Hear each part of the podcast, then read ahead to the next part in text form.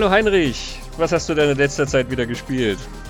Hallo Christian, ein äh, Spiel, das sich in ein etwas ungewöhnliches Setting begibt, denn wir befinden uns in Istanbul in den 60er Jahren. Der Kalte Krieg tobt und deswegen ist es auch eine Agentengeschichte, in der sehr viel geschossen wird. Es ist primär ein Actionspiel, wo aber unser Held, der in maßgeschneiderten Anzügen die meiste Zeit rumläuft, auf interessante Gadgets zurückgreift und alles nur, weil er einen neuen Lektor braucht. Also nicht um seine Memoiren zu redigieren, sondern es geht um eine Dechiffriermaschine der bösen Russen. Ja, ich glaube, du hattest mich schon bei Istanbul, dass ich gesagt hätte, du hast Liebesgrüße aus Moskau, From Russia with Love gespielt, richtig? ja, der zweite 007-Film, damit sind wir auch schon bei unserer Episodenzahl, was für ein komischer Zufall. Es war sicher nicht das erste James Bond-Spiel, aber das ungewöhnlichste. Äh, also zum einen glaube ich nicht, dass es jemals so einen langen Zeitraum gab zwischen Veröffentlichung der Filmvorlage und dann des Spiels dazu. Denn der Film kam schon 1963 in die Kinos, aber das Spiel zum Film erst Ende 2005, das sind eine Menge Jahrzehnte. Und das ist nicht das einzige Kuriosum. Das Spiel war zugleich auch der letzte Auftritt von Sean Connery als James Bond und zugleich auch sein erster Auftritt als Sprecher in einem Videospiel. Ja, und es ist nicht so, dass die jetzt so lange programmiert hätten, oder? Und, ähm Stelle ich mir gerade vor, wie sie in den 60er Jahren angefangen haben, so auf irgendwelchen Mainframes mit diesen riesigen Magnetbändern oder Lochkarten. Äh, nein, sowas nicht. Ja, also es ist eine interessante Lizenz auf jeden Fall. Ne? Die anderen waren dann doch etwas näher an dem jeweiligen Bond-Kino-Abenteuer, was zu der Zeit gerade relevant war. Und hier gehen wir ja wirklich fast zu den Ursprüngen zurück. Ich sage fast, du hast gesagt, das ist der zweite Bond-Film. Es ist in Wahrheit eigentlich sogar der dritte, aber dazu gleich mehr. Aber da sind wir doch wirklich in einer Bond-Phase, wo Bond erst beginnt, wo Bond erst langsam zu dem Bond wird, den wir hier kennen. Und es ist gleichzeitig ein Film, der bei vielen Bond-Fans als einer der besten gilt. Sean Connery hat gesagt, es ist sein liebster Bond-Film. Also eine spannende Geschichte und eine interessante Lizenz, die dann ja auch zu einem sehr spannenden Spiel geführt hat, nicht wahr? Es war für uns auf jeden Fall spannend, denn wir beide kannten das Spiel noch nicht. Also diesmal gibt es keine nostalgischen Erinnerungen aller Indiana Jones und der letzte Kreuzzug. Ich war mir des Spiels bewusst. Ich hatte Mitte der Nullerjahre auch viele Studios besucht in der Spieleentwicklung, war auch öfters beim Redwood Shores Studio, also dem Hauptquartier von Electronic Arts. Aber äh, From Russia with Love, außer den Ankündigungen damals, hatte ich nicht so viel mitgekriegt und wenige Jahrzehnte später haben wir das nachgeholt. Und äh, ja, werden wir gleich drüber reden, inwieweit wir nun angenehm oder unangenehm überrascht worden sind. Aber es wurden keine Mühen und Kosten gescheut. Also du hast sogar noch eine, eine PlayStation 2 organisiert, um das auf Original-Hardware spielen zu können. Ja, ähm, obwohl, wie wir ja dann gelernt haben, die Speicherfunktion des Emulators durchaus was ist, was man sich wünschen ja. kann, aber greifen wir mal nicht vorweg. Bevor wir uns auf die Abenteuer des Geheimagenten in Istanbul stürzen, vielleicht noch ein Hinweis. Wir haben ja jetzt eine ganz große Indiana Jones Geschichte gemacht, wo wir uns fast alle Filme angeschaut haben und fast alle Games angeschaut haben. Es gab ein Spiel, was wir nicht hier im Pixelkino besprochen haben. Wir haben es aber in meinem anderen Podcast besprochen, im Lichtspielplatz. Heinrich, du warst dabei. Wir hatten auch Guido Alt dabei, der damals bei Softgold den Vertrieb der LucasArts Games mit koordiniert hat. Und so haben wir im Lichtspielplatz eben über Fate of Atlantis als gewissermaßen erster, vierter Indiana Jones Teil geredet. Ein sehr spannendes Gespräch fand ich. Ähm, sind tief eingestiegen in die Mythologie und auch in die Bedeutung dieses Games als ja, Ersatzfilm beinahe. Das kann man nachhören auf lichtspielplatz.at und auf den bekannten Podcast-Plattformen. Also da kann man unser Indie-Special noch ein bisschen weiterführen, wenn man will. Ja, und einen Hinweis haben wir noch in eigener Sache, und zwar den auf die Unterstützerkampagne Werdet Mitglied auf steadyhq.com slash Pixelkino. So könnt ihr uns direkt helfen bei der regelmäßigen Produktion des Pixelkino Podcasts. Alle Unterstützer auf Steady kriegen auch einmal im Monat eine Episode unseres Bonusformats, den Pixelplausch. Und an dieser Stelle ein herzlicher Dank an alle, die bereits dabei sind. Und wir machen jetzt Gebrauch von unserer Lizenz zum Spielen From Russia with Love.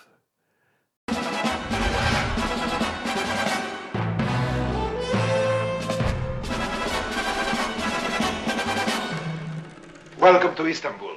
Well, thank you for sending the car, but uh, it does rather tie you in with me. You're in the Balkans now, Mr. Bond. The game with the Russians is played a little differently here. Ja, Liebesgrüße von unserer Einführung. Christian, du tiest hier in der Gegend rum. Liebesgrüße sei eigentlich der dritte James Bond-Film und ich habe jetzt nochmal nachgezählt mit äh, diversen Fingern. Das verstehe ich nicht. Wen habe ich denn da übersehen? Weil da kam doch direkt nach Dr. No. Ja, das ist richtig. Er ist auch gewissermaßen der zweite offizielle Bond-Film. Aber es gab tatsächlich 1954 schon eine Bond-Verfilmung. Und zwar Casino Royale. 54? Was? Ja, Ian Fleming hat damals die Rechte an seinem ersten Bond-Roman Casino Royale für sage und schreibe 1000 Dollar verkauft. Und es wurde eine TV-Folge für so eine Anthologieserie draus ah. gemacht, Casino Royale. Deswegen bei Quizfragen, wer war der erste James Bond? Die richtige Antwort lautet natürlich Barry Nelson, ein Amerikaner, der im Abenteuer dann auch sehr gerne mit Jimmy angeredet wird und natürlich für irgendeinen amerikanischen Supergeheimdienst arbeitet. Am interessantesten ist das, weil Peter Lorre den Bösewicht spielt, Le Chiffre, und der setzt ja dann sozusagen damit diese Tradition auf, die wir auch hier bei Liebesgrüße aus Moskau dann haben, dass große deutsche Darsteller Bond-Bösewichte darstellen. Die Sache ist aber sehr schnell in Vergessenheit geraten und die Geschichte, wie Bond dann tatsächlich auf die große Leinwand gekommen ist, ist eine sehr komplizierte und sehr lange. Da gibt es ganze Bücher drüber, da gab es Rechtsstreite und was nicht alles. Du hast natürlich recht, Dr. No ist dann der erste offizielle große Bond-Film. Es war Feuerball ursprünglich geplant als erster Film, aber da kamen eben die Anwälte dazwischen. Liebesgrüße aus Moskau ist dann der zweite, gleich ein Jahr später gekommen. Und es hat sicherlich geholfen, dass Präsident John F. Kennedy den Roman ja 1961 schon als einen seiner zehn Lieblingsbücher genannt hat. Solche Listen sind ja immer sehr sorgfältig kuratiert. Also wenn man sich anschaut, was er sonst drauf hat. Er hat Rot und Schwarz von Stendhal und er hat eine Biografie von John Quincy Adams drauf und so, aber eben auch Ian Flemings From Russia with Love. Es war der fünfte Bond-Roman. In der Romanchronologie kommt vorher Diamantenfieber und es wird dann auch tatsächlich erwähnt, dass Bond mit Tiffany Case, also dem Bond-Girl aus Diamantenfieber, kurz vor der Hochzeit stand, aber sie hat ihn dann verlassen. Die Geschichte von Liebesgrüße aus Moskau, from Russia with Love, ist folgende. Eine russische Agentin, Tatjana Romanova, ist angeblich ganz schwer im Bond verliebt aufgrund seiner Akte. Sie hat sein Foto gesehen, sie hat seine Akte gelesen, sie will gerne überlaufen in den Westen und sie bringt als Geschenk noch eine Dechiffriermaschine mit, die Lektor, beziehungsweise eine Spektor, wie es im Roman heißt. Der britische Geheimdienst wittert natürlich eine Falle, aber die Maschine wäre schon gut, also wird Bond nach Istanbul geschickt, wo diese russische Agentin eben sitzt. Es ist in Wahrheit ein Plan, der ist eingefädelt von der Geheimorganisation Spectre. Heinrich, du weißt, wofür Spectre steht? Ja, wir haben in der Schule natürlich gut aufgepasst. Äh, wobei, ich habe äh, auch ja beim Roman zumindest jetzt mal die Leseprobe gelesen. Und das ist ja wirklich ein Element, was sie für den Film noch dazu erfunden haben. Weil ich glaube, im Roman sind es wirklich die bösen Russen direkt. Aber hier ist es Spectre, das die bösen Russen quasi noch instrumentiert. Äh, auf jeden Fall für die volle Punktzahl sei es gesagt, Special Executive for Crime, Terror, Revenge and Extortion, das Akronym des Monats. Und ähm, die heißen natürlich in der deutschen Fassung nicht Spectre, sondern Phantom, was ja natürlich schön übersetzt wird. Noch schöner war das bei Dr. No, wo die Organisation mit GOFTER übersetzt wurde. die Geheimorganisation für Terror, Erpressung und Rache. Es klingt irgendwie weniger furchterregend. Die Idee ist so niedlich. Ja, also ich finde das eine ganz zauberhafte Übersetzung, weil es ähm, diesen bürokratischen Charakter dieser Geheimorganisation irgendwie so einfängt. Die sind ja wirklich mit Hierarchien bestückt und haben da ganz äh, stringente Strukturen. Das ist wie so der Anti-Geheimdienst ja, quasi. Da gibt's ne? Nummer eins und Nummer drei. Da weiß jeder im Organigramm, wo er hingehört und was ihm blüht, wenn er seinen Job nicht ordentlich erledigt. Ganz genau. Aber die Verwirrung wird ja noch gesteigert im Spiel From Russia with Love, weil als sie das 2005 rausgebracht haben, gab es wohl auch wieder mal, es ist nicht leicht mit Bond und den Anwälten, irgendwelche rechtlichen Details auf jeden Fall, obwohl die Organisation im Film Spectre heißt, durfte sie im Spiel zum Film nicht zu heißen. Und deswegen ist im Spiel von Octopus die Rede. Aber wir meinen natürlich Spectre, beziehungsweise, was war das deutsche Guff? Gufaf. Die Gofter. Gofter. Die Gofter. Ne? Geheimorganisation für Terror, Erpressung und Rache ist doch ganz einfach. Ja, ja, ich, es kommt auf die nächste Visitenkarte. Du hast natürlich ganz recht, im Buch ist es tatsächlich der russische Geheimdienst Smersh, der das eingefädelt hat. Und hier ist es eben diese Gofter, das Phantom. Die wollen sich für den Tod von Dr. No rächen an James Bond. Und die haben dafür einen ihrer besten Männer, nämlich den russischen Schachmeister Kronstein, angeheuert, der einen ganz raffinierten Plan austüftelt wie Bond eben dann in diese Falle gelockt wird mit dieser Agentin und der Dechiffriermaschine. Sie haben eine russische Agentin, die früher mal für den russischen Geheimdienst gearbeitet hat und jetzt eben für Spectre arbeitet, Rosa Klebb. Die führt den ganzen Plan aus. Und sie haben noch einen Mann fürs Grobe angeheuert, einen Söldner namens Donald Grant, Red Grant genannt, also ein unkaputtbarer Mann, den also nicht mal den Schlag in die Magengrube mit einem Schlagring in irgendeiner Form eine Regung abruft. Zum Glück ist aber Bond auch nicht allein auf dem Abenteuer. Abgesehen natürlich von der Agentin hat er den Mann vom türkischen Geheimdienst, Kerim Bey, der dort den Geheimdienst leitet und Bond dann in allen Fragen zur Seite steht das ist relativ nah am Buch. Äh, Dr. No war auch schon relativ nah am Buch und hier ist das auch noch der Fall. Bei späteren Bond-Filmen entfernen die sich ja dann immer mehr, bis irgendwann nur noch die Titel überbleiben. Es gibt dann durchaus Unterschiede noch. Also der Film erfindet dann Actionsequenzen, die im Buch nicht drin sind. Ganz am Ende zum Beispiel gibt es eine Verfolgungsjagd mit einem Helikopter, die sehr von Alfred Hitchcocks Der unsichtbare Dritte inspiriert ist. Es gibt diese Verfolgungsjagd auf dem Boot, das ist alles nicht im Buch drin. Man merkt auch, im Film ist es mehr Glamour.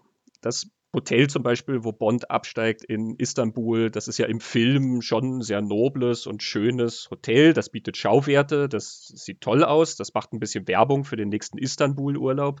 Im Buch ist das so eine Absteige, wo dann Wanzen im Bett sind und Bond überlegt sich, ob er nicht als allererstes mal zum Supermarkt soll, um Ungeziefervernichtungsmittel zu kaufen. Wanzen im Bett? Äh, später liegen ja noch andere Personen im Bett bei ihm, die etwas erfreulicher sind, aber das nur am Rande. Ja, genau. Das ist dann wieder gleich. Das haben sie zum Glück gelassen.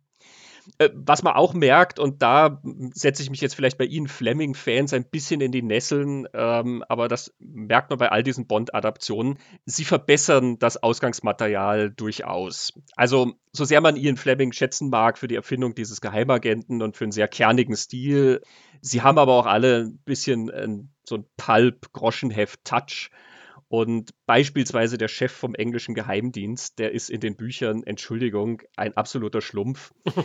also schon alleine Dr. No ist das ja so, da wird ja dieser Agent in Jamaika umgebracht, der verschwindet also und Bond wird ja hingeschickt, um nach dem Rechten zu sehen.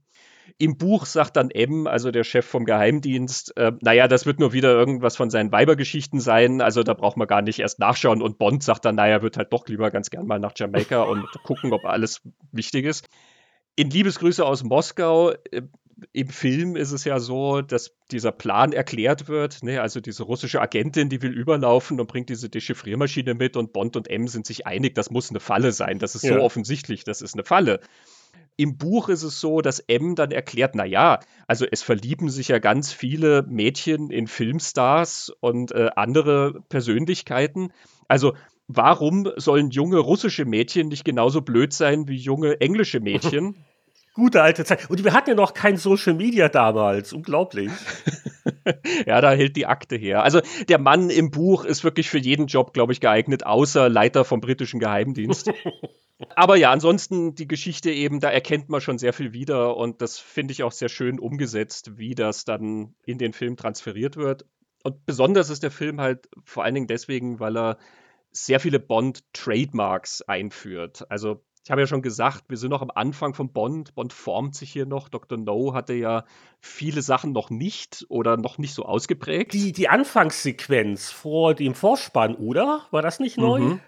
Ganz genau, ja. Das gibt es in Dr. No so nicht. Und hier fängt es ja gleich sehr stark an mit dem Tod von Bond, der natürlich nicht Bond ist, sondern ein Handlanger, der nur eine Maske trägt, so im Mission Impossible-Stil sozusagen das ist so ein Motiv, was dann in späteren Bond-Filmen auch gerne weitergeführt wird. Ne? In, in, Feuerball, da ist eine Beerdigung am Anfang mit den Initialen JB, wo man denkt, oh Bond, und dabei, äh, man lebt nur zweimal, wird Bond wieder vermeintlich umgebracht am Anfang.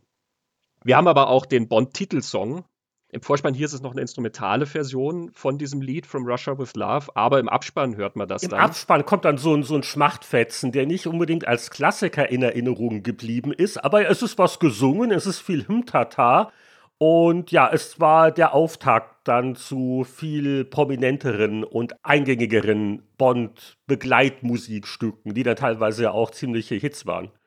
Das stimmt, wobei muss man fairerweise sagen, Matt Monroe, den heute kein Mensch mehr kennen würde, wenn er nicht eben From Russia with Love für diesen Film gesungen hätte, war damals ein durchaus viel beschäftigter Sänger, dem seine Karriere ging über mehrere Dekaden und er hatte auch in den 60er mehrere Singles in den englischen Top Ten. Portrait of My Love und My Kind of Girl und so weiter. Der wurde The Man with the Golden Voice genannt, weil er diesen schönen Bariton hat. Also der war als Wahl damals jetzt nicht irgendwer, er war quasi die China Easton seiner Zeit. Die habe ich noch gut in Erinnerung. Die hatte gerade frisch ein paar Hits gehabt, hat ja auch eine schöne Stimme, ist auch sehr schönäugig und da hat sie sehr gut gepasst für For Your Eyes Only. Okay, wir müssen aber jetzt nicht uns gegenseitig. Obwohl, der, der beste Song aller Zeiten ist aber auch der erste Bond-Film, den ich je gesehen habe. Dann höre ich auf. Das war der Spion, der mich liebte. Nobody Does It Better. Allein der Titel für einen Roger Moore Bond, diese Selbstironie und einfach Kylie Simon, ein perfekter Song, da stimmt absolut alles. Du widersprichst mir jetzt hoffentlich nicht. Ich muss leider, weil ich, es spaltet sich natürlich auf zwischen entweder Goldfinger von Shirley Bassey oder die weniger populäre Wahl, aber ich liebe ihn sehr, Thunderball von Tom Jones. Das ist ah. so der, ah. der richtig, richtig große Bond-Song mit Ansage. Den habe ich jetzt gar nicht im Ohr. Da müsste ich jetzt noch nachhören. Das lassen wir jetzt dir durchgehen. Okay. Ich erspare uns jetzt, dass ich ihn vorsinge, weil. Ähm Der österreichische Tom Jones. Das kommt auch auf die Visitenkarte. Gleich ich fürchte, das kommt eher auf die Outtakes. okay, zurück zum Thema. Genau.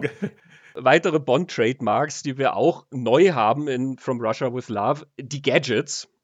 Auch das ist etwas, was im Buch tatsächlich angelegt ist. Bond hat ja so einen Koffer, der mit allen möglichen Geschichten bestückt ist, ja, mit Munition und Goldmünzen Tränengas. und Messer. Puff. Das Tränengas ist tatsächlich nicht im Buch, das ist im Film. Im Buch hätte der Koffer so eine Giftkapsel, die wirft Bond dann aber weg, weil er sich denkt, das braucht er eh nicht. Und mit dem Gadget kommt natürlich auch der Waffenmeister Q, erstmals gespielt von Desmond Llewellyn der dann ja über lange, lange Jahre bis 1999, äh, die Welt ist nicht genug, wo er das letzte Mal Q gespielt hat, im hohen Alter schon von Mitte 80. Die Figur taucht in Dr. No schon auf, da heißt sie aber Major Boothroyd. Also da wird sie nicht mit Q angesprochen. Q steht übrigens für Quartermaster. Er ist der Quartiermeister der Waffenabteilung das wird ja dann auch zu so einem Bond-Spiel, dass der immer wieder dann seine Gadgets produziert und äh, dann macht Bond so ein bisschen Kommentare dazu oder spielt damit rum und so weiter und so fort. Aber du kannst davon ausgehen, dass äh, das Gadget an einer Stelle im Film, oft gegen Ende, eine wichtige Rolle spielt, was ja auch diesmal der Fall ist. Das ist richtig. Das ist fast so eine Adventure-Logik eigentlich, wo das, was du kriegst, auch irgendwann gebraucht werden muss irgendwie. Ne? Zwei Sachen kommen noch dazu, die wir dann von Bond wirklich kennen. Das eine habe ich ja schon angedeutet, die deutschen Bösewichte. Lotte Lendja, die hier die Rosa Klebb spielt, diese Russin, die eben das Ganze orchestriert nach dem Plan dieses Schachmeisters und eine wirklich fiese, fiese Gegenspielerin ist mit Giftspitze im Schuh. Lotte Lendja war die Witwe von Kurt Weil, war bekannt durch die Drei-Groschen-Oper, ähm, als Sängerin bekannt, als Schauspielerin bekannt. In Amerika hatte sie kurz vorher in dem Film Der römische Frühling der Mrs. Stone gespielt, hatte dafür eine Oscar-Nominierung gekriegt. Überhaupt ist das Ensemble äh, sehr prominent, auch wenn man heute genauso die Leute halt hauptsächlich aus diesem Bond-Film kennt. Ähm, Pedro Armendaris, der den Kerim Bey in Istanbul zum Beispiel spielt, war ein mexikanischer Darsteller, der war wirklich weltberühmt eigentlich. Der hat den Film von John Ford oder von Louis Buñuel gespielt. Sein letzter Film übrigens hier. Er war todkrank während der Dreharbeiten. Ja, ich habe erst mir den Film angesehen und mich an ein, zwei Stellen ein bisschen gewundert. Der Überfall auf das Lager und alle rennen rum und springen und, und er bleibt irgendwie sitzen und dann auch sein etwas überraschender Tod, wo er auf einmal so als Leiche liegt. Man hat es gar nicht mitgekriegt. Und ich habe dann erst beim Hören der Kommentarspur erfahren, dass er zu dem Zeitpunkt, als der Film gedreht wurde, schon todkrank war. Also Krebs äh, ziemlich fortgeschritten, hat also mit Hängen und Würgen das noch hingekriegt. Sie haben hier und da wohl auch mit Doubles gearbeitet und ähm, also Anekdoten von Leuten, die damals am Set waren, waren also er hat also wirklich fast gefleht. Nee, also bitte ersetzt mich hier nicht. Ich will diese Rolle noch spielen. Mhm. Und das ist natürlich ja irgendwie rührend und, und sehr traurig. Und der Typ ist also wirklich klasse, so als Kompagnon von Bond, ist auch ein bisschen älter. Also die beiden zusammen sind auch fantastisch die Chemie ist sehr gut zwischen ihnen und das ist so eine sofortige Männerfreundschaft, die ja da gewissermaßen erzählt wird. Ne? Und natürlich mit dem Hintergrund hat das dann nochmal so eine, ja, eigentlich sehr berührende Komponente eben, diese zwei zusammen zu sehen. Und sein Tod im Film geht einem dann auch schon gewissermaßen nah, weil man ihn als Figur auch sehr mochte ja. und mit diesem Hintergrund dann, klar, da hat das natürlich noch eine gewisse Tragweite. Wen wir auch unbedingt erwähnen müssen, Robert Shaw natürlich als Donald Grant. Robert Shaw kennt man heute vor allen Dingen auch durch den Film Der Weiße Hai, wo er der Bootskapitän Quint war. Hat aber auch ganz viele andere tolle Filme gemacht. Stoppt die Todesfahrt der U-Bahn 123 zum Beispiel. Ach, das war doch der mit Walter Matthau. Da ist doch Shaw auch drin? Ganz genau, er ist der Anführer von den äh, Ganoven. Ach, das ist der Bösewicht, den habe ich auch lange nicht mehr gesehen. Ja, oder oh, war super spannend, den habe ich damals gerne gesehen. Was ich aber noch wusste oder nochmal nachgeschlagen habe, äh, Shaw hat ja auch mit Sean Connery nochmal einen Film gedreht, nämlich Robin und Marion von 76, auch einer so meiner Lieblinge aus der Zeit diese wunderbare, ja, tragikomische, melancholische eher Robin Hood wird auch nicht jünger Geschichte. Ja, also da findet sich ganz viel Tolles in seiner Filmografie und der war auch Autor. Er hat Romane geschrieben, er hat Bühnenstücke geschrieben. Und der war damals in England auch ein sehr angesehener Star. Der hat Shakespeare gespielt auf den Bühnen und der ist dann auch wirklich gezielt angeheuert worden eben fürs englische Publikum, weil er in Amerika zu dem Zeitpunkt noch gar nicht so bekannt war. Das hat dann natürlich der Film und später dann der Weiße Hai sehr geändert ein Element, ein Trademark, was ich noch nicht erwähnt habe und äh, das soll das letzte sein. Blofeld taucht das erste Mal auf. Wir haben Spectre schon erwähnt, aber der berühmte Mann, der immer seine weiße Katze streichelt, die böse weiße Katze und wir sehen ihn natürlich immer nur vom Hals an abwärts. Wir werden erst ein paar Filme später erfahren, wie der Mann überhaupt aussieht. Und es ist sehr charmant hier gelöst. Also Blofeld ist natürlich der Leiter Nummer eins von Spectre oder Gofter oder Phantom oder Octopus. Anthony Dawson spielt den, den kennen wir schon aus Dr. No, wo er den Professor Dent gespielt hat, den Unglückseligen. Seine Stimme ist aber von jemand anderem beigesteuert, Erik Pohlmann, österreichischer Schauspieler, der unter anderem in äh, Der dritte Mann gespielt hat. Das ist so ein interessanter Gegensatz dann, weil die Stimme ja nicht zum Körper gehört irgendwie. Und wir sehen ihn dann immer diese Katze streicheln. Und Blofeld wird natürlich zu einem der wichtigsten Gegenspieler Bonds, der dann sich durch zig Filme zieht und in verschiedensten Inkarnationen dann letzten Endes auftaucht und selbst heute ja noch ähm, immer wieder auftaucht. Ne? Christoph Waltz, der dann Blofeld gespielt hat, jetzt in den letzten Daniel Craig-Filmen. Also da wird viel angelegt, was die Bond-Geschichte da maßgeblich beeinflusst hat. Und es ist auch ein sehr spannender und schön gemachter Film, der aus heutiger Sicht vielleicht sehr ungewöhnlich für Bond ist, weil er nicht wahnsinnig viel Action bietet, weil er wirklich viel mehr diese Agentengeschichte erzählt. Ja, er, er wirkt richtig schön altmodisch, kalter Krieg, so fast mhm. so späte 50er, frühe 60er Vibes. Er ist so viel bodenständiger als die moderneren Bonds. Äh, das war auch mein Eindruck. Ja, und er ist für lange Zeit dann auch wirklich so der letzte ernste Bond-Film irgendwie. Also Feuerball, der hat einen gewissen Ernst und natürlich im Geheimdienst ihrer Majestät hat mit dem Ende einen gewissen Ernst, aber die sind dann schon viel mehr drauf, weil sie so over the top mit der Action werden und es kommen mehr Sprüche von Bond und und und und dann kommt natürlich irgendwann Roger Moore und dann hört es erst einmal ganz auf damit, dass man Bond in irgendeiner Form ernst erzählt.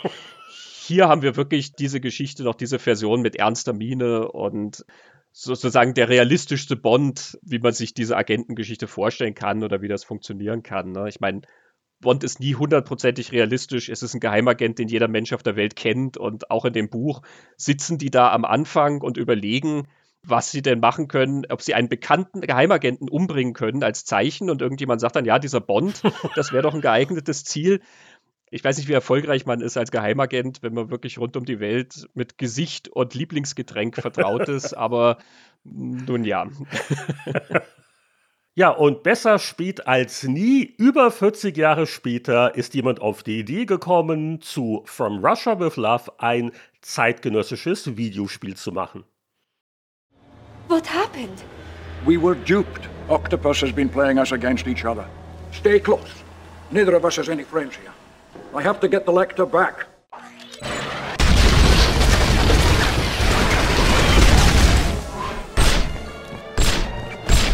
From Russia with Love war natürlich nicht das allererste James Bond Videospiel. Diese Ehre gebührt einem Atari VCS Titel von Parker Brothers. Der hieß einfach James Bond 007 und die Anleitung wollte einem glauben machen, dass da vier verschiedene Bond-Filme als Vorlage für die Levels dienten, war aber spielerisch alles irgendwie immer dasselbe und war ein eher dürftiger Klon von Spielautomaten wie Moon Patrol. Also nichts wirklich Berühmtes. Ein geplanter Nachfolger mit der konkreten Filmvorlage Octopussy wurde aber nie rausgebracht. Der Videospielmarktcrash kam dazwischen. Und äh, ja, es gibt noch ein paar andere berühmte Bond-Spiele, zum Beispiel 1997 hat das Studio Rare GoldenEye 007 umgesetzt. Und äh, das Besondere an diesem Titel war, dass es einer der ersten Multiplayer-Shooter für Spielkonsolen war. Ein echter Klassiker, der auch neulich in einer Remaster-Version neu aufgelegt worden ist. Nicht perfekt gealtert, aber so als Stück Zeitgeschichte kann man sich den immer noch angucken. Aber unter all den Bond-Spielen, die es gab, und das waren ja auch teilweise Originalstories, denn Electronic Arts, und jetzt sind wir in den Nullerjahren, die hatten für eine Zeit lang eben die Bond-Lizenz und damit haben sie durchaus wohl angesehene Spiele produziert, wie zum Beispiel der Titel, der vor From Russia with Love herauskam, Everything or Nothing. Wenn euch dieser Bond-Film nicht bekannt vorkommt, liegt es daran, dass es eine Originalstory war. Wenn da auch ein äh, Drehbuchautor mitgewirkt hat, der bei einigen Pierce Brosnan-Filmen involviert war. Bruce Fierstein, der tatsächlich bei GoldenEye, bei Tomorrow Never Dies und bei The World is Not Enough als Drehbuchautor dabei war sonst auch als Humorist bekannt, interessanterweise. Und es gab natürlich in den 80ern die ihr berühmt-berüchtigten Domark James Bond-Spiele, basierend auf einigen Filmen. Es gab auch mal wohl irgendwann ein Text-Adventure auf Basis von Goldfinger. Wenn wir uns aber ein Bond-Thema rauspicken für Episode 007, dann muss es eigentlich From Russia with Love sein, denn es ist wirklich das eine Spiel mit der Stimme vom Original Bond Sean Connery. Das war der große Coup seiner Zeit. Aber ich weiß noch, man hat sich schon so ein bisschen gewundert, dass äh, EA so einen über 40 Jahre alten Film nochmal rauskramt. Denn, also ich bin ja auch nicht mehr der Allerjüngste, aber also für meine Generation war also schon Connery als Bond schon jemand, dessen Status man kannte, aber du bist ja nicht mit den Filmen aufgewachsen. Und die Frage war halt, inwieweit sind die Leute, die auf den damals zeitgenössischen Spielkonsolen PlayStation 2, GameCube und Xbox, äh, die da unterwegs sind, äh, inwieweit wissen die wirklich da den Connery und die alten Geschichten zu schätzen. Ich weiß ja nicht, ob das Spiel ein großer kommerzieller Erfolg war. Ich glaube eher nicht. Äh, die Presse war so halbwegs freundlich. Und auf jeden Fall war das so ein unentdecktes Gebiet auf der Bond-Landkarte, das wir jetzt quasi erschlossen haben. Hm, es sollte einen nicht verwundern, dass das spielerisch so ein bisschen aufsetzt auf dem Everything or Nothing. Äh, sie haben ein Action-Gameplay im Mittelpunkt. Es wird geballert. Es ist aber jetzt kein Ego-Shooter, wie man das aus der Zeit vielleicht erwarten könnte oder wie es ja auch GoldenEye 007 ist. Vielmehr ist es ein Third-Person-Shooter. Wir sehen also unsere Spielfigur, natürlich James Bond, von hinten und es gibt ein vereinfachtes Zielerfassungssystem, um auf die bösen Buben zu ballern, wo man mit einer Taste quasi ein Ziel fest markiert und dann mit der anderen Taste wird das auch zuverlässig getroffen, ist also einfacher, massenmarkttauglicher vielleicht, äh, macht es auch ein bisschen simpler, wenngleich es für feinfühlige Präzisionsschützen die Möglichkeit gibt, eine weitere Taste zu drücken und dann kann man an dem Gegner verschiedene Zielpunkte noch anvisieren. Und das ist gar nicht mal so dumm. Also du kannst dann zum Beispiel wirklich bei jemandem die Granate vom Gürtel schießen, die kurz darauf explodiert. Und solche Kunstschüsse werden auch mit mehr Punkten belohnt. Aber äh, wenn man einfach nur in den Raum stürzen und rumballern will, dann geht das im Prinzip auch. Ja, und das macht man auch sehr ausführlich. Es kommen natürlich ganze Heerscharen von Gegnern, die man niedermäht. Und das Ganze hält sich aber tatsächlich so in etwa an den Ablauf der Story, wie man sie aus Buch und Film kennt. Obwohl man das am Anfang des Spiels nicht ganz merkt. Ne? Man ist am Anfang im Konsulat in England und da kommen Terroristen, die entführen dann die Tochter des Premierministers. Und man kämpft sich dann durch das Gebäude und mäht eben so ein paar Terroristen, Kidnapper, böse Buben nieder bis rauf aufs Dach, wo man sich dann so ein Jetpack schnappt. Das kommt nicht in äh, From Russia with Love vor. Und dann schwirrt man irgendwie um den Big Ben und schießt dann noch einen Helikopter vom Himmel. Das ist im Geiste dieser Titelsequenzen gedacht, also wo Bond ja vor dem Vorspann gewissermaßen noch ein anderes Abenteuer erlebt oder sozusagen das Ende des anderen Abenteuers gesehen wird. Hier ist das kombiniert damit, dass man so ein kleines Tutorial kriegt, dass man halt weiß, welche Tasten für was da sind und wie die Spielmechanik abläuft. Aber man ist am Anfang durchaus verwundert. Man überlegt sich dann, ob man tatsächlich in From Russia with Love gelandet ist oder ähm, ob es eine von diesen Adaptionen ist, wo nur der Titel herhält. Danach ist man dann aber in diesem Ablauf drin, den man kennt. Man fängt wirklich in diesem Labyrinth an vom Vorspann, vom Liebesgrüße aus Moskau. Ja, und sie haben also teilweise Zwischensequenzen auch genau wie im Film, also nachempfunden mit den damaligen Grafikmöglichkeiten, aber auch die Dialoge wortgenau, weil das war auch so mal ein Schock im ersten Moment nach dem Motto, wo sind denn meine Liebesgrüße aus Moskau? Aber sie haben wirklich diese Anfangsmission und dann haben sie noch eine Endmission angedockt.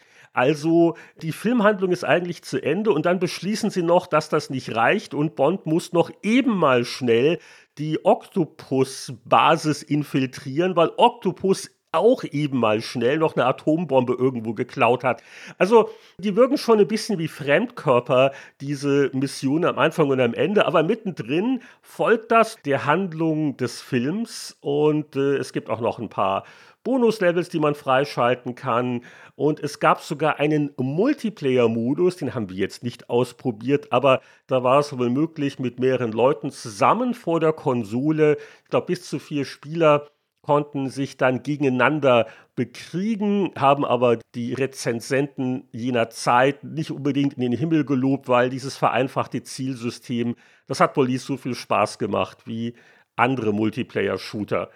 Ja, aber äh, die größte Besonderheit des Titels ist natürlich äh, Sean Connery. Das war also ein, ein echter Coup, dass das gelungen ist. Und äh, die Umsetzung von Connery ist äh, hochinteressant. Also das Charaktermodell sieht super aus im Rahmen der grafischen Möglichkeiten. Und dass er halt wirklich neu vors Mikrofon getreten ist und ein letztes Mal in seinem Leben offiziell James Bond gesprochen hat, das ist spektakulär, wenn es auch nicht ganz so klingt wie im Film weil äh, Connery war natürlich zu dem Zeitpunkt nicht mehr so jung, wie er im Spiel aussieht. Und das fällt, glaube ich, sofort auf, dass er einfach wie ein älterer Mann klingt und auch sein Akzent stärker durchkommt. May I help you? A dry martini. Shaken, not stirred. Certainly, Commander Bond. Where is the girl? She doesn't appear concerned. Ja, das Schottische, wo er sagt, let's go to the Russian Consulate. Das hat er im Film ja gar nicht und hier natürlich sehr stark. So ein bisschen der Effekt von Harrison Ford im neuen Indiana Jones Film, der für digital verjüngte, der aber dann mit der Stimme des 80-jährigen Harrison Ford spricht. Aber natürlich der Charme von Connery, man erkennt die Stimme ja auch sofort. Das ist eine sehr charakteristische Stimme. Die trägt schon sehr viel. Sie haben sich aber auch sehr viel Mühe gegeben, muss man sagen, mit den anderen Figuren. Die sind ja den Figuren aus den Filmen auch sehr schön nachempfunden. Und da haben sie ja nicht die Originalsprecher, aber sie haben Stimmen, die, finde ich, relativ nah dran sind oder dieses Feeling recht gut einfangen von den Schauspielern, wie man sie kennt aus dem Film.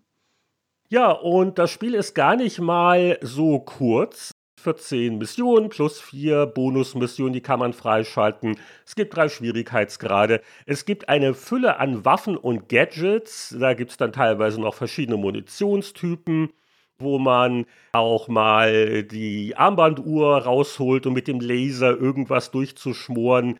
Also ein viel größeres Arsenal als im Film, aber die Spielemacher haben auch gesagt, sie haben sich generell inspirieren lassen von den 60er Jahre James Bond Filmen. Und äh, einen prominenten Namen möchte ich aber noch nennen aus der Entwicklungsumgebung. Und zwar der äh, verantwortliche Produzent bei Electronic Arts, das war der Glenn Schofield. Wenn es jetzt nicht sofort klingelt, vielleicht kennt der eine oder andere Hörer das Spiel, was er nach seinen Bond-Titeln äh, produziert hat, verantwortlich für Electronic Arts. Das war das Horrorspiel Dead Space, das auf keinem Film basierte, aber doch wohl ein bisschen von Alien und Aliens inspiriert war. Und ja, danach hat er noch einige weitere interessante Sachen gemacht und äh, mit der Call of Duty-Serie hatte er einiges zu tun. Auf jeden Fall, der war dafür verantwortlich für dieses Sean Connery-Bond-Spiel. Und ja, wie uns das jetzt letztendlich alles gefallen hat und wie gut das zum Film passt, das klären wir in der Diskussion. So he's back. Another Bulgaria they use as a killer. Take a look. You should remember him. This man kills for pleasure. Also Christian, um gleich mal hier die Harmonie ein wenig zu trüben. Liebesgrüße aus Moskau. Ich musste jetzt ein bisschen ausholen, weil, wie gesagt, mein erster Bond war der Spion, der mich liebte. Da ist mein großer Bruder mit mir ins Kino gegangen. Die waren ja ab zwölf seinerzeit. Und also mich hat natürlich der Roger Moore sehr geprägt. Und irgendwann habe ich mir dann die Connery Bonds als Videokassetten ausgeliehen, weil die liefen ja auch nie im deutschen Fernsehen. Also ich weiß nicht, wann sie dann irgendwann anfingen. Und es gab sogar in München in meiner Jugend einen Kinokomplex, der lief immer im Haus 5 oder E. Da liefen alle Bond-Filme der Reihe nach. Also jede Woche ein anderer. Da habe ich mir auch noch ein, zwei angeguckt. Wie sollte man sonst das nachholen können? Auf jeden Fall, dann kamen VHS-Kassetten und ich hatte immer halt gehört, oh, die Connery sind ja so viel besser und alles war toll und perfekt. Bin also mit dieser Erwartungshaltung rangegangen. Aber seinerzeit, also gerade Liebesgrüße aus Moskau war so eher so, meh und ja, das zieht sich hier ein bisschen und es passiert ja nicht so viel. Und das wirkte so ein bisschen unspektakulär. Jetzt dachte ich mir aber, okay, wenige Jahrzehnte später, ich habe mir jetzt ja auch die Blu-ray gegönnt, auch die äh, Bildqualität ganz fantastisch, also für so einen alten Film. Aber mir will sich immer noch nicht wirklich erschließen, warum das unter Kennern als einer der besten Bond-Filme gilt, weil also er schleppt sich teilweise schon ein bisschen hin. Vielleicht kannst du mich jetzt ein bisschen erhellen. Was ist denn an der Filmvorlage so toll? Paar Dauts. Du bist wieder ungnädig heute und ähm, ob ich dich jetzt von den Charme von Liebesgrüße aus Moskau überzeugen kann, wenn es der Film nicht getan hat, das weiß ich natürlich nicht. Also ich habe ja schon angedeutet, eben, es ist noch so der letzte ernste Bond-Film, bevor dann sozusagen ein anderer Bond gewissermaßen übernommen hat, auch wenn das sukzessive geht. Die anderen sind dann halt over the top. Es ist natürlich klar, wenn man mit Roger Moore und der Spion, der mich liebte, einsteigt, die wirklich fast parodistisch an die Geschichte rangegangen sind, hm. dass dann natürlich das wirklich wie Funksignale aus einer weit entfernten Zeit erscheint, ist mir schon irgendwie klar. Ich finde, er lebt halt sehr vom Charme seiner Locations, wie du gesagt hast, dieses kalte Kriegssetting, das ist alles sehr authentisch, das ist diese Männerfreundschaft mit Karen Bay, die da sehr reingeht, das ist sehr also was ich an den frühen Bond-Filmen sehr, sehr schätze, und das ist natürlich auch im Hinblick auf die späteren Bond-Filme interessant, eben weil sie dann den Tonfall so nach und nach anders entwickeln. Aber was ich daran sehr schätze, ist, dass sie eben auch sehr bodenständig erzählt sind. Bond ist in diesen Filmen ja jemand, der zwar sehr cool ist, der die Lage durchaus im Griff hat, aber für den die Sache wirklich noch gefährlich ist, für den die Angelegenheit wirklich noch nicht so easy zu meistern ist. Die Szene im Zug im Orient Express, finde ich, ist das beste Beispiel. Das ist ein sehr harter Kampf, den er da gegen Red Grant durchführt. Er ist für die Zeit vor allen Dingen sehr hart. Er dauert auch sehr lang. Er ist in dieser beengten Atmosphäre von diesem Zugabteil, finde ich auch toll inszeniert und sehr lebendig gemacht. Das ist eigentlich was, was dann erst viel später ein bisschen bei Timothy Dalton, aber dann eigentlich erst bei Daniel Craig wieder auftaucht, dass ein Bond-Film so hart ist, dass halt also die Gewalt auch wirklich so im Vordergrund steht. Das ist ein Mann, der verdingt sich als Killer. Das ist nicht ein Mann, der kommt und klopft lässige Sprüche und rettet halt irgendwie mal nebenher die Welt und verliert dabei halt irgendwie auch nicht seine Fassung und nichts.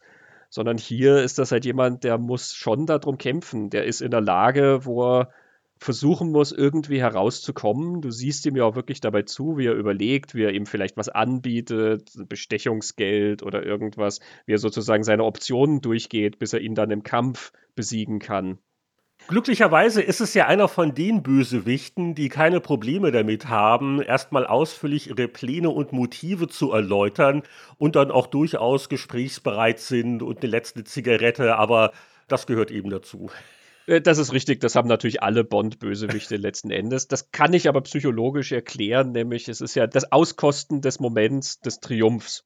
Sobald du Bond erledigt hast, ist dieser Moment des Triumphs ja weg und das heißt, du willst natürlich ihn leiden sehen. Du willst das herauszögern, damit du dich selber überlegen fühlst und deswegen ein Element der Bond-Geschichten ist ja auch immer die, dass der Gegenspieler sozusagen auf einer Ebene mit Bond spielt. Bond ist ja ein sehr kultivierter Mensch, er ist ein sehr gebildeter Mensch, ein Mensch mit vielen Talenten. Und seine Gegenspieler sind das ja meistens auch. Also, das sind auch Leute, die wissen, bei welcher Temperatur man welchen Wein richtigerweise trinkt und die Kunst sammeln und ich weiß nicht was. Und da ist so eine gewisse Verbundenheit. Das heißt, sie wollen auch da den Moment auskosten, um sozusagen bewundert zu werden, dass sie den berühmten Bond übertrumpft haben. Finde ich also in Ordnung, dass diese, diese langen Gespräche dann immer kommen, wo natürlich unser Protagonist dann Zeit hat, sich was zu überlegen. Was die Filme aber auch sehr schön machen, finde ich, und das ist was, was auch die Coolness von Bond aufsetzt. Terence Young, der Dr. No und Liebesgrüße aus Moskau inszeniert hat und später dann noch Feuerball, verbringt sehr viel Zeit damit, Bond einfach zu zeigen, wie er irgendwo hingeht, wie er irgendwas macht, wie er einfach sozusagen Sachen handhabt. Bei Dr. No macht er das noch viel mehr, dass du ihn ja irgendwo durch die Hotellobby laufen siehst und durch den Flughafen und so weiter. Bei Liebesgrüße aus Moskau hast du das Element aber auch noch so ein bisschen. Und das ist ganz wichtig darin, wie diese Figur erzählt ist, dass das jemand ist, der ist nicht gehetzt. Der läuft da nicht rum und schaut sich um. Das ist jemand, der immer sehr souverän ist. Auf dem Audiokommentar zu Liebesgrüße aus Moskau wird das ja auch sehr schön an dieser Kampfsequenz im Zigeunerlager erklärt, wo das Chaos ausbricht und von der Bildsprache her ist das ja auch so gemacht. Schüsse kommen aus allen Richtungen und hier ist ein Kampf und da ist ein Kampf und da sterben Leute und hier. Und Bond lässt sich aber nicht in einen einzelnen Kampf verstricken, sondern Bond läuft durch dieses Szenario und kämpft halt mal hier, mal da, wo ihm halt gerade was auffällt oder wo er gerade helfen kann oder so. Das heißt, er steht so ein bisschen über den Dingen. Er steht sozusagen über dem Chaos. was da passiert. Und kann das sozusagen auch unter Druck relativ cool handeln. Und das finde ich alles sehr spannend in dieser Charakterisierung von Bond, in dem, wie wir diesen Geheimagenten kennenlernen. Man darf ja nicht vergessen, damals gab es diese Filme noch nicht, die dann alle gefolgt sind. Damals gab es diesen coolen Kinohelden in der Form noch nicht. Es gab natürlich alle möglichen Westernhelden und alle möglichen anderen Heroen des Kinos. Aber diese Figur hier, die wird auch dadurch erzählt und dadurch erscheinen natürlich diese frühen Filme dann vielleicht ein bisschen langsam, weil man halt heute das kennt, dass da viel mehr Action ist. Man setzt heute so viel als gegeben voraus, was Bond mitbringt, sozusagen. Ne? Ja. Aber die Bildsprache, wie das gemacht ist, ähm, finde ich ganz toll. Also in Dr. No allein die Sequenz, wie er eingeführt wird am Pokertisch natürlich, ne? Und sich dann mit Bond, James Bond vorstellt und das Feuerzeug, was er einsetzt und so. Er lässt sich viel Zeit für diese Sachen. Und hier natürlich auch. Er kommt da in Istanbul an und geht da durch und du siehst die Leute, die ihn beobachten und er steigt dann ein in das Fahrzeug, wo ihn der Chauffeur dann irgendwie zu Kerim Bay bringt und er kommentiert, dass er verfolgt wird. Das heißt, du kriegst mit ja, er merkt das, dass es da Verfolger gibt, ohne dass er eben groß paranoid sich umschaut oder irgendwie ganz großartig was macht. In dem Hotel ganz beiläufig merkt er, dass da eine Wanze irgendwie ist. Er hat diese total schöne Geste, finde ich, wo er das Telefon nimmt. Ist ja noch das alte Telefon. Ne? Gab keine Handys, sondern er hat das alte Wählscheibentelefon. Und er hält das so hoch und dann lässt er das Telefon selber fallen und hält aber den Hörer fest. Er wirft das Telefon quasi aufs Bett. Er hebt damit ab, dass er das Telefon aufs Bett fallen lässt. Das ist so eine elegante und gleichzeitig lässige Geste hast dir so viel über diesen Mann erzählt. Und auf diesem Fundament haben halt dann alle anderen Bond-Filme aufgebaut. Hm. Ich glaube, das ist das Große und Großartige an Liebesgrüße aus Moskau. Also gerne angeguckt habe ich mir den Film ja schon. Nicht zuletzt auch deswegen, weil das ja jetzt ein Stück Geschichte eigentlich ist. Also sie haben ja nicht alles, aber doch vieles vor Ort in Istanbul gedreht. Äh, frühe 60er Jahre, äh, die Autos, die Straßenszenen. Wie gefällt dir denn das Bond-Girl?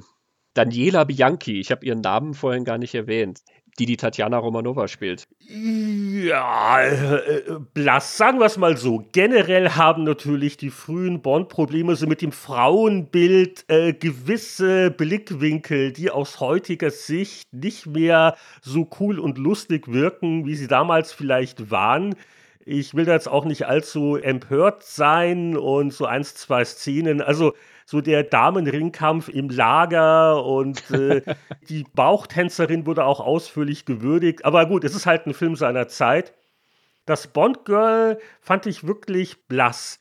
Also sie ist natürlich hübsch anzusehen und sehr blond. Das Drehbuch gibt ihr natürlich auch nicht viel. Also auch bei der langen Zugreise wird sie ja meistens irgendwie weggesperrt im Abteil, weil äh, Bond da irgendwelche Gefahren wittert. Und es ist eine, ein bisschen eine undankbare Rolle, finde ich sie hat tatsächlich im Film noch ein bisschen mehr als im Buch. Also äh, die Tatsache, dass die Frauen da so ein bisschen zweitrangig sind, das ist wirklich sehr im Geiste von Ian Fleming, mhm. bei dem sowieso alles zweitrangig ist. Also auch jedes andere Land außer dem britischen Empire ist irgendwie wild und unzivilisiert und ähm, ich weiß nicht was.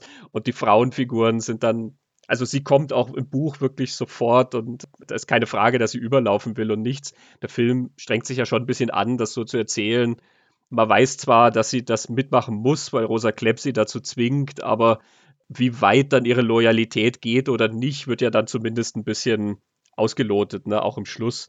Also sie kriegt tatsächlich etwas mehr zu tun, als es in der Vorlage der Fall war. Aber klar, es ist in der Zeit halt Später hat man dann stärkere Bond-Girls erzählt. Ich muss aber sagen, ich mochte Daniela Bianchi immer sehr, sehr gern. Sie ist natürlich auch ein bisschen unterschätzt, eben weil sie kriegt nicht so wahnsinnig viel vom Drehbuch zu tun, aber ich finde ihre Chemie mit John Connery eigentlich sehr schön und ja, also wenn ich es ganz privat erzählen darf, äh, es war einer der Filme, der frühen Bond-Filme, die ich gesehen habe, auch auf VHS natürlich, als ich die Connery-Bond-Filme entdeckt habe in der Videothek meiner Eltern. Ich muss sieben oder acht oder so gewesen sein, wo ich mir die alle angeschaut habe. Und ich bin zu meinen Eltern gegangen und habe gesagt, ich weiß, wie die Frau aussieht, die ich mal heiraten werde. und sie waren sehr neugierig und haben gesagt, ja, wie denn? Und dann habe ich ihnen das Foto von Daniela Bianchi aus Liebesgrüße aus Moskau gezeigt. Mit sieben oder acht Jahren, nicht schlecht, guter Geschmack für das Alter. Also ich habe ein Herz für Daniela Bianchi, da führt kein Weg drum rum. Ja, die Umsetzung als Spiel, ich habe ja schon ein bisschen erklärt, es wird sehr viel geballert und äh, es ist halt generell ein Titel, die man anmerkt, dass er den Erwartungshaltungen seiner Zeit gerecht werden will. Wie sieht ein zeitgenössisches Actionspiel aus? Und sie versuchen den Spagat so ein bisschen zu schaffen, die Vorlage auf der einen Seite zu ehren, aber eben auf der anderen Seite die Menge an Action zu bieten, die die Leute haben müssen. Und ich glaube, wenn man heute rangehen würde an die Lizenz, dann hätte man viel mehr Dialoge, also wirklich mehr so Rollenspiel, dass äh, Bond vielleicht öfters auch mal listig sein kann, dass es vielleicht verschiedene Wege gibt, um Situationen zu lösen. Das ist hier nicht der Fall. Hm, es ist vor allen Dingen eine Schießbude, die sie auch noch aufgemotzt haben mit ein paar Vehikelsequenzen. Also da fährt man durch Istanbul und dabei schießt man natürlich auch auf andere Verkehrsteilnehmer, denn da sind die Schufte mit einem recht großen Fuhrpark auch unterwegs. Es gibt natürlich dann auch äh, viele Geballer beim Gang in die Kanalisation, was ja im Film eine eher ruhige Szene ist, wo unsere beiden Helden da also wohin schleichen, wo man mit dem Periskop dann beobachten kann, was gerade im russischen Konsulat vor sich geht. Diese Szene ist zwar auch dann im Spiel schön nachempfunden als Cutscene, aber der Weg dorthin ist ein bisschen anstrengender, um es mal vorsichtig auszudrücken. Also da übertreiben sie es teilweise auch ein bisschen mit dem Rumgeballer. Da haben wir beide geflucht, ne? Ja, ja, das ist ja im Prinzip so eine Operation Wolf-Sequenz, ne, wo du einfach nur ein Zielkreuz steuerst, weil das Boot fährt von allein, also Kerim Bay fährt das Boot, das steuert man nicht. Man steuert halt das Zielkreuz, um 3000 russische Soldaten niederzumähen, die, sich da irgendwie in dieser Kanalisation verstecken. Und das ist selbst auf dem leichtesten Schwierigkeitsgrad her einfach way too much irgendwie. Da kann man schon mal ins Joypad beißen. Ich finde es interessant, also dieser Spagat, den du erwähnst, zwischen altem Bond und neuem Bond. Also ich habe das auch mir dauernd beim Spielen so gedacht, eben, also man klappert ja natürlich die Stationen ab und die Figuren aus der Handlung, die bekannt ist.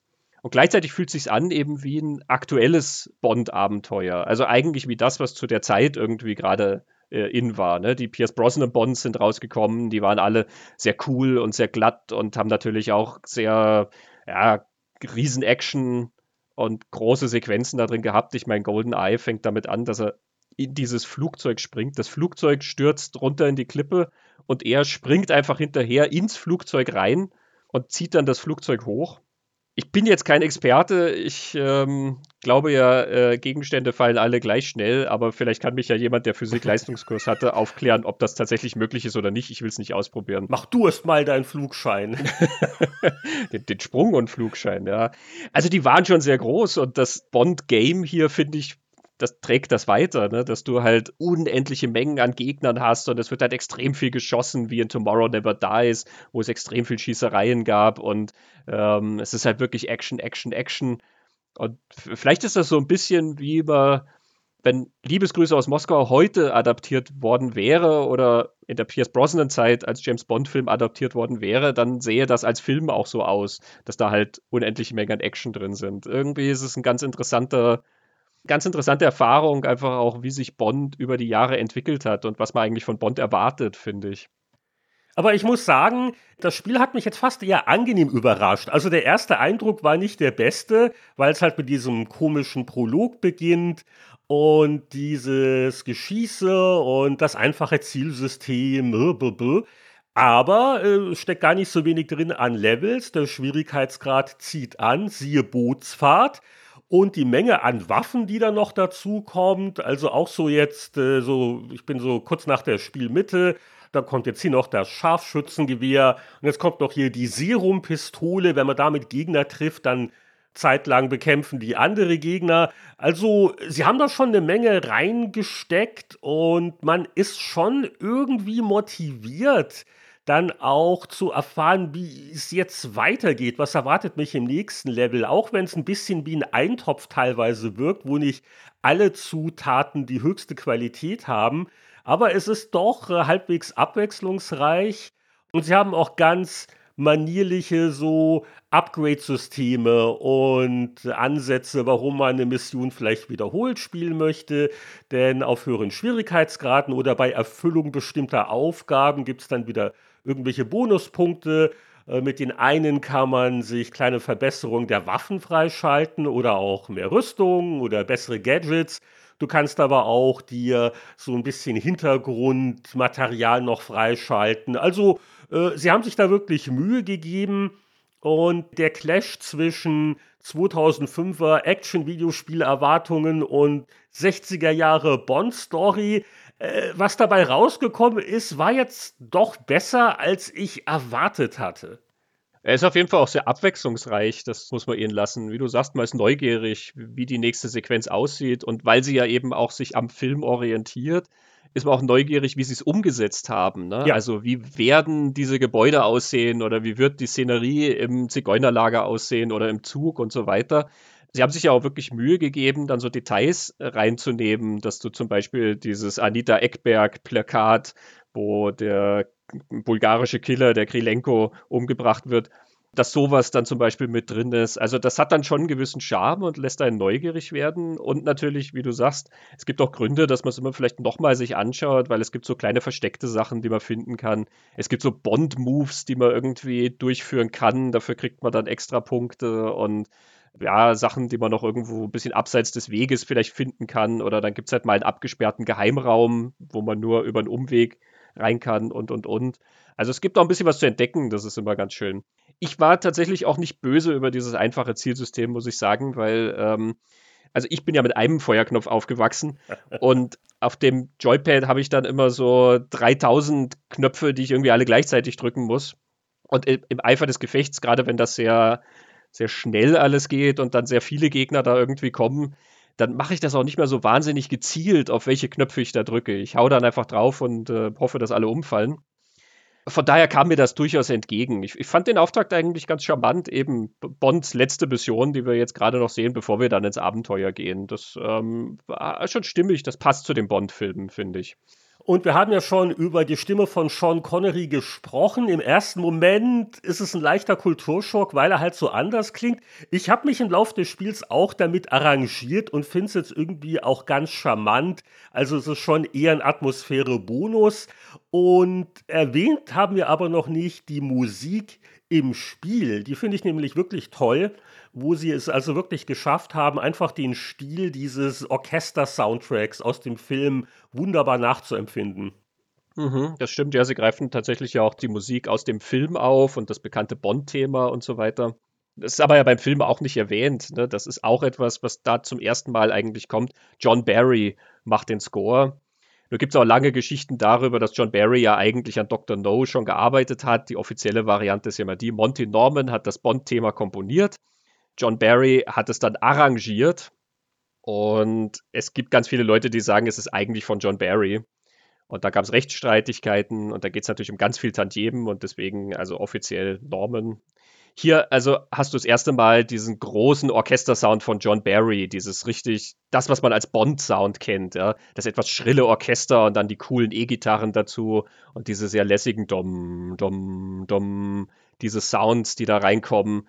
Und ja, das trägt dem Spiel natürlich auch. Äh, obwohl ich sagen muss, weil die Musik so ein bisschen stressig ist, wenn man mal bei einem Level länger braucht, dann ist die Anspannung irgendwann so ein bisschen, äh, die wird dann fast zu viel. Äh, man würde sich dann so einen kurzen Durchschnaufer irgendwo wünschen. Also bei dem Konsulat zum Beispiel ging es mir so.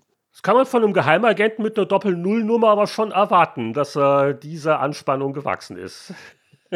Ja, manchmal kam ich mir bei dem Spiel ja eher wie eine einfache Null vor und nicht wie eine Doppel-Null. es ist schon manchmal sehr schwierig.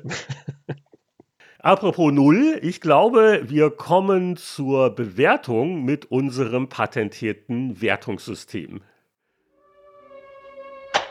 I warn you, we do not tolerate failure number three. You know the penalty. Yes. Number one. Our rules are very simple. If you fail.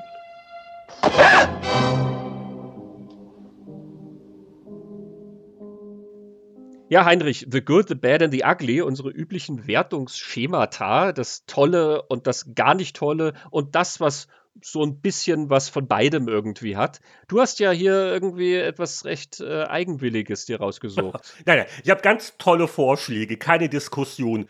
Und zwar, wir fangen mal unten an, was ist bad?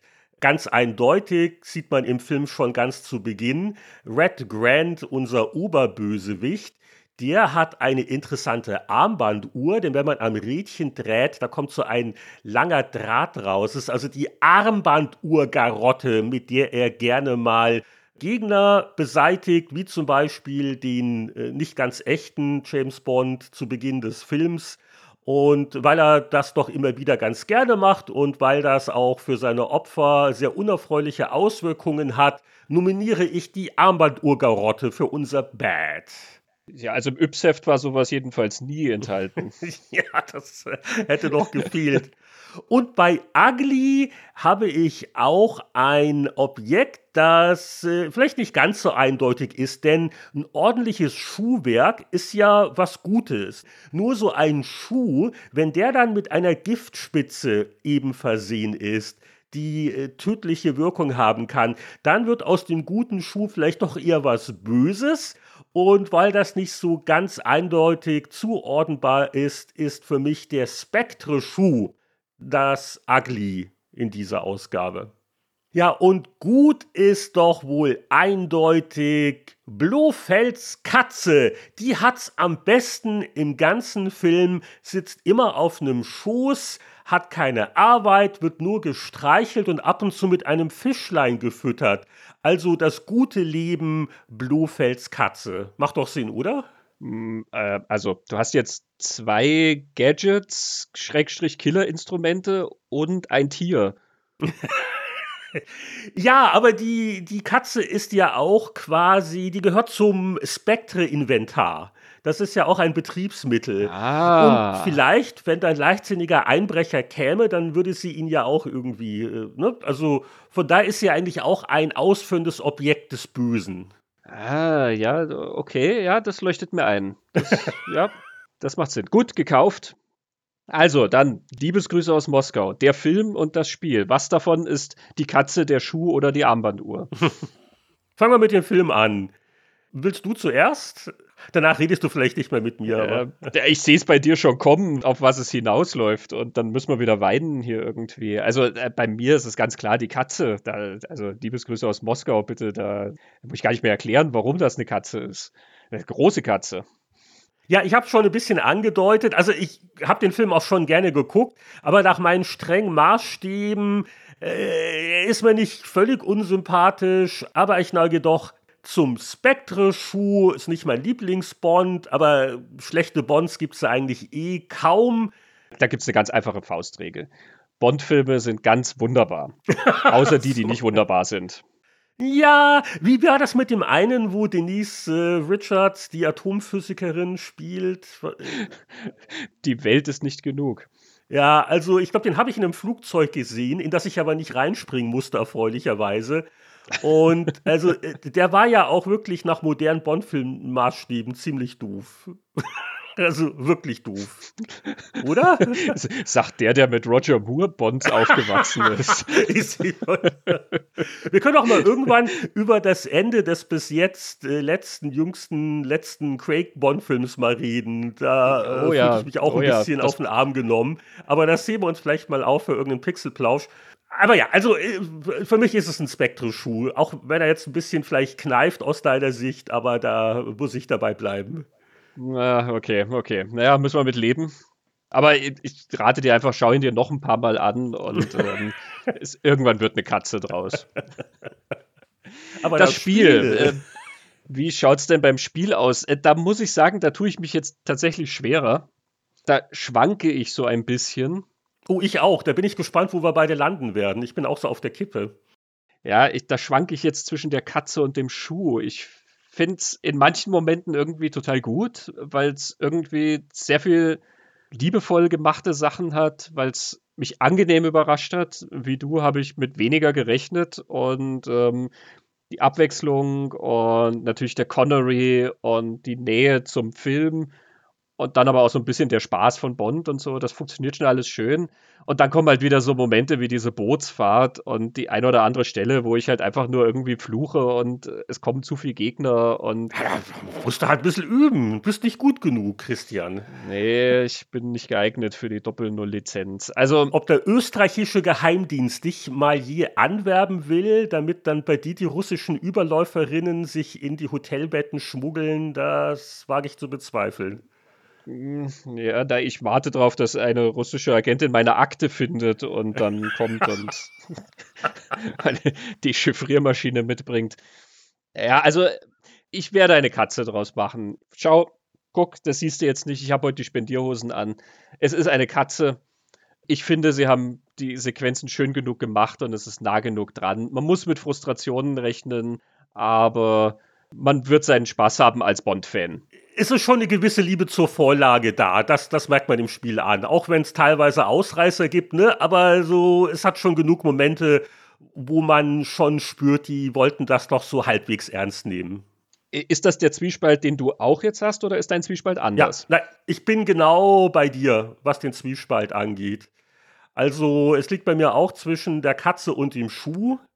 Ich würde da fast sogar zur Katze neigen. Letztendlich ist es doch der Sean Connery-Bonus. Da kann ich auch nicht anders. Mhm. Ähm, ich finde das irgendwie toll und die Story-Sequenzen und überhaupt. Es ist teilweise, ja, er hat schon so Ausreißer, es ist sehr gimmickmäßig. Ich glaube, so bei der, bei der dritten Fahrsequenz rollst du nur noch mit den Augen. Und, äh, aber ja, dafür ist halt durchaus auch eine Menge drin. Man hat Anreize, es nochmal auf dem höchsten Schwierigkeitsgrad vielleicht zu versuchen. Wenn man dann auch ja weiß, wie eine Mission geht, ne, dann geht es auch ein bisschen flotter, dann gibt es noch Zeitlimits und dann gibt es hier noch ein paar Bonuspunkte, dass man sich da irgendwie noch äh, Konzeptzeichnungen freischalten kann. Also es ist jetzt keine ganz eindeutige schnurrende Katze mit seidenem Fell, sondern eher so ein bisschen so Hinterhofen etwas struppig aber ich neige doch noch zur Katze, auch wenn der Spectre-Schuh ganz in der Nähe ist. Ja, also ich glaube, als Bond-Fan gibt es da einfach genug, wo man andocken kann. Und die Verbundenheit zwischen Film und Spiel ist hier wirklich sehr, sehr groß. Und das heißt, wenn man ja das mag, was erwartet man dann von dem Spiel, was man da sieht? Und da liefert dieses Spiel halt einfach doch sehr, sehr viel. Und äh, allem voran natürlich der Connery selber, den man äh, sonst überhaupt nie hätte. Ne? Und dann die ganzen tollen Sequenzen. Also, wir einigen uns auf, auf einen Tierpark. Man muss auch irgendwo würdigen, dass eine große Firma wie Electronic Arts damals das überhaupt gemacht hat. Das war sicher nicht unumstritten. Das Projekt spekuliere ich jetzt mal. Die alten Dinger, wer will das denn noch sehen? Dass also so ein früher Bond-Film auf die Art und Weise nochmal gewürdigt worden ist. Äh, also auch äh, dafür vielleicht noch einen halben Sympathiepunkt von mir.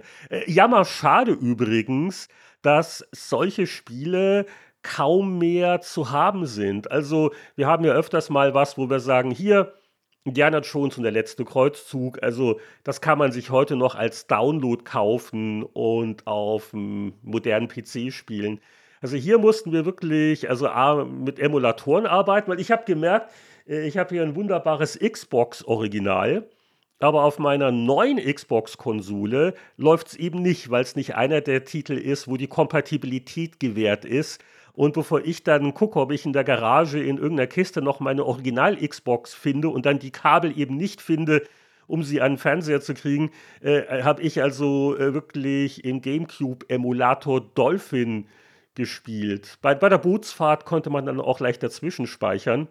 Und du musstest also auch also mit, mit eBay und mit Bekanntenkreis arbeiten, um das auf der PS2 zu spielen. Und da bedauere ich das einfach, dass aus welchen Lizenzgründen auch immer es nicht möglich ist, äh, leichter solche gar nicht mal so schlechten, etwas älteren Spiele auf moderner Hardware zu spielen.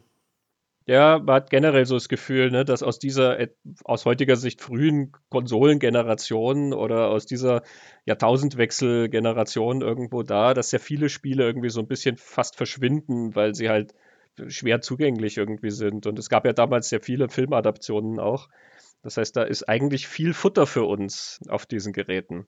Aber wir wissen uns zu helfen und ähm, werden da, glaube ich, auch noch den einen oder anderen Titel weiter anschauen, auch jenseits von Bond.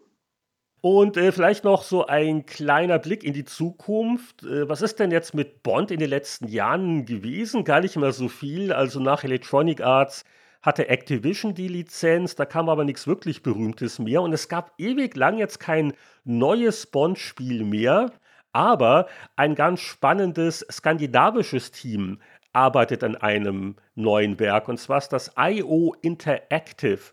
Und die sind vielleicht bekannt dem einen oder anderen für die Hitman-Reihe, wo man also einen Profikiller spielt, der aber auch sehr listig vorgehen kann.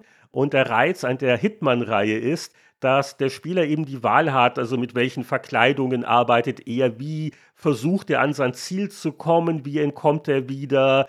Und äh, das war wohl schon durchaus James Bond inspiriert von der Grundidee her. Und die arbeiten derzeit an einem neuen offiziellen James Bond-Spiel. Und wenn das so ein bisschen Elemente ihrer Hitman-Titel übernimmt, nämlich diese Flexibilität, die der Spieler auch hat bei der Vorgehensweise, könnte das was ganz Besonderes werden. Wenn es eines Tages rauskommt, werden wir es sicher nochmal irgendwie erwähnen. Ja, bis dahin, nächstes Mal haben wir wieder was völlig anderes am Plan und wir haben sogar was am Plan, was in die andere Richtung geht. Aber mehr dazu erfahrt ihr dann nächsten Monat. Bis dahin freuen wir uns natürlich sehr, wenn ihr uns unterstützt auf den Podcast-Plattformen mit Bewertungen, mit Sternchen. Das hilft uns schon mal sehr. Wenn ihr uns noch mehr unterstützen wollt, auf Steady sind wir unter steadyhq.com-pixelkino zu finden und freuen uns natürlich ganz toll über Unterstützer. Und für die Unterstützer gibt es dann auch unseren Pixelplausch hinter den Kulissen. Ja, vielen Dank fürs Zuhören und bis zum nächsten Mal. Alles Gute beim. Ja, warte, Heinrich, äh, eins Was? muss ich dir noch sagen. Leider, du hattest vorhin Spectre erwähnt und hast das C für Crime genannt und das ist es natürlich leider nicht, was, weil was? Ist die, das C steht für Counterintelligence Inspector, ja.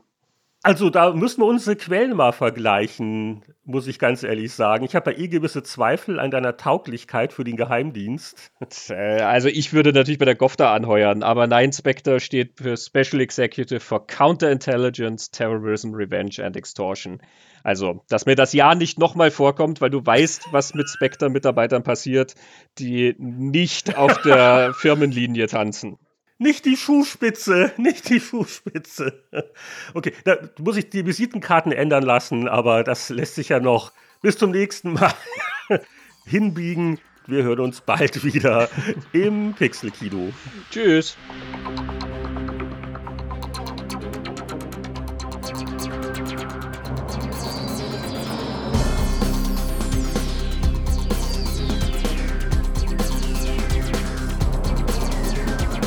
Das war Pixelkino Podcast Episode 007 zu From Russia with Love.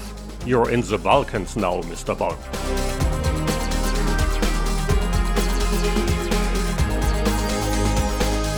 Katze ist gefüttert, aber keine Sorge, Pixelkino will return.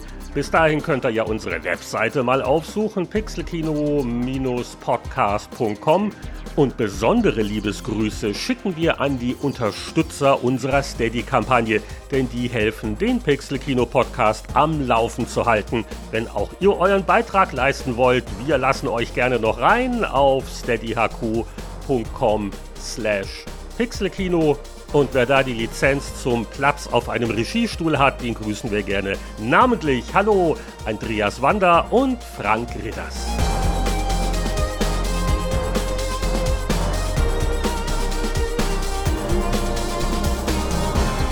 Der Pixel-Kino Podcast ist eine Koproduktion von Christian Genzel und Heinrich Lehnhardt. Die Musik stammt von Chris Hülsbeck. Wir hören uns bald wieder bei unserer Begegnungsstätte für Film und Spiele.